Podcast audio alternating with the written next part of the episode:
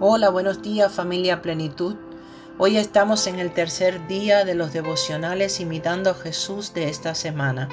Y hoy voy a hablar del Jesús leal.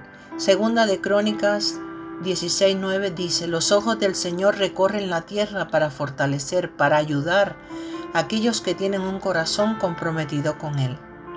En Romanos 5:8 dice, Dios mostró el gran amor que nos tiene al enviar a Cristo a morir por nosotros cuando todavía éramos pecadores. Queridos amigos, Dios ama la lealtad. Si bien la Biblia no habla mucho de la lealtad por su nombre, el concepto de lealtad se demuestra en toda la Biblia. Hay muchos ejemplos que pudiéramos recordar, por ejemplo a Ruth y a su suegra Noemí, a Jonatán y David. La lealtad en la amistad es hermosa e inspiradora.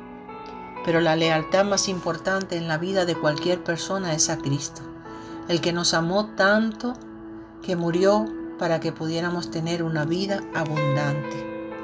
Estoy segura que todas las personas queremos, anhelamos tener amigos y familiares que estén de nuestro lado sin importar lo que hagamos, porque fuimos creados para estar en relación con un Dios que hace precisamente eso por nosotros. Nuestro deseo de lealtad eterna proviene de nuestra necesidad de estar en una relación con el Jesús que murió por lealtad y amor. Ser leal quiere decir tener un compromiso claro hacia aquellas personas que son importantes para nosotros. Jesús es el primero que genera lealtad, está comprometido en salvar, levantar y socorrer a aquellas personas que confían en Él. Él no traiciona, él cumple su palabra y espera que seamos leales a Él y a los que nos rodean. La lealtad está asociada a la fidelidad. Alguien leal es alguien que no te da la espalda ni con actitudes ni en pensamientos. Gente comprometida. Y eso es algo que admiro y me motiva en este grupo Plenitud. Son de esas personas con las que Dios y yo podemos contar. Hay muchos versículos que hablan y traen promesas para aquellos que son leales.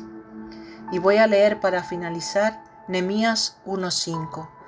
Dice, Te ruego, oh Señor Dios del cielo, el grande y temible Dios, que guarda el pacto y la misericordia para aquellos que le aman y guardan sus mandamientos.